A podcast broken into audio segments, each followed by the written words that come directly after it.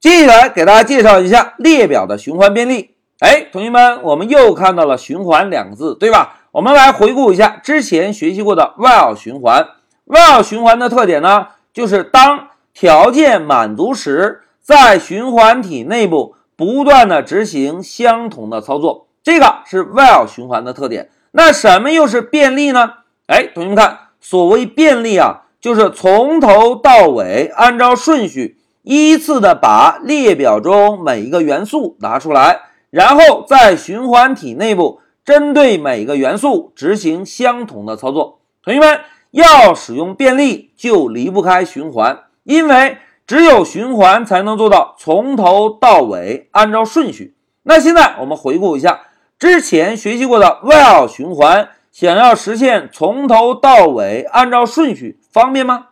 哎，貌似并不是很方便，对吧？因为 while 循环在使用时，绝大多数都需要先在循环体外部定一个计数器变量，然后呢，再在循环体内部每一次都要针对计数器变量做一个加一的操作，对吧？那在 Python 中啊，就专门针对列表的便利提供了特殊的便利方式，这种方式呢叫做迭代便利。同学们，迭代啊是一个数学的专用术语，所谓迭代就是重复的意思，迭代便利就是重复便利。重复的从列表中拿出一个又一个元素，这个就叫做迭代。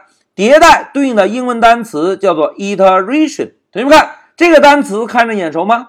哎，非常好。之前我们在做列表演练时，在学习 extend 这个方法，extend 这个方法可以把另外一个列表中的内容合并到当前列表中，对吧？而 extend 方法接收的参数类型就是 iterable，对吧？而 iterable 以及 iteration 这种单词就表示迭代，用大白话来讲呢，就是重复。那现在明确了，在 Python 中我们可以使用迭代便利来便利一个列表。那到底怎么便利呢？哎，同学们看，在 Python 中啊，要想使用迭代便利，我们需要使用 for 这个关键字。而不是之前学习的 while。注意啊，要想迭代便利，应该使用 for 这个关键字。同学们，由于大家到现在啊已经具备了一定的 Python 基础，所以呢，老师啊就不再针对枯燥的语法给大家介绍 for 这个关键字到底应该怎么使用。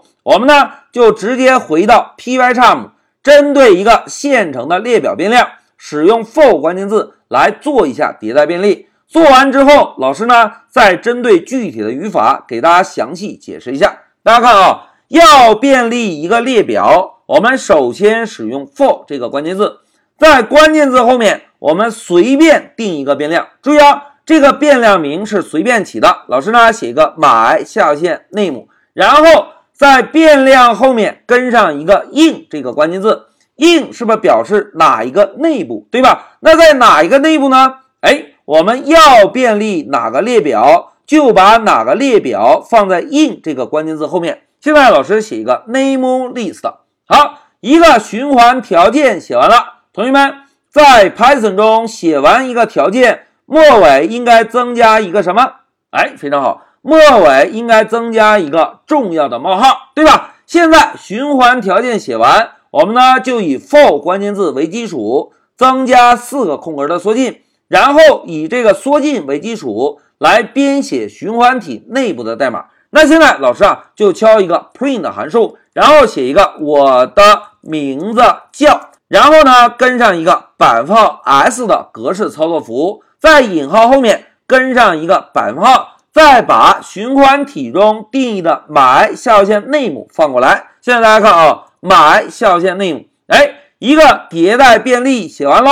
来，让我们 Shift F 十走。同学们看，控制台输出了我的名字叫张三，叫李四，叫王五，叫王小二。哎，迭代便利简单吗？那现在啊，再让老师把整个代码选中，Ctrl C，然后在代码上方增加一个多行注释。老师呢，把这个代码啊粘贴进来。现在老师啊，要以注释的方式给大家讲解一下迭代便利的语法。同学们看啊。什么叫迭代便利呢？就是顺序的从列表中依次获取数据。哎，我们要从上面这个列表中依次获取数据。那这个数据保存在哪里呢？哎，这个数据啊，每一次循环过程中，数据都会保存在保存在哪里呢？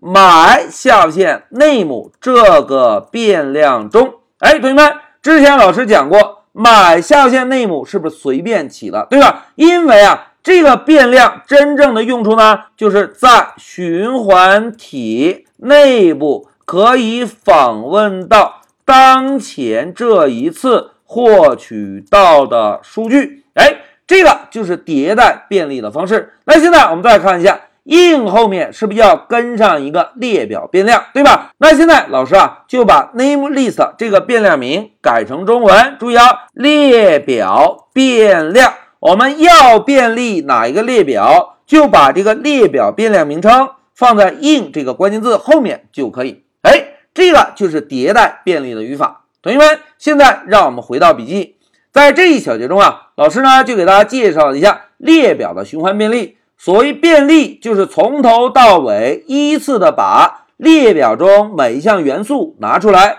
拿出来之后，在循环体内部针对每一个元素执行相同的操作，对吧？同时，在这一小节中，老师专门给大家介绍一下使用 for 关键字。来针对列表进行迭代便利，同学们，我们可以对比一下 for 循环和之前学习的 while 循环有什么区别啊？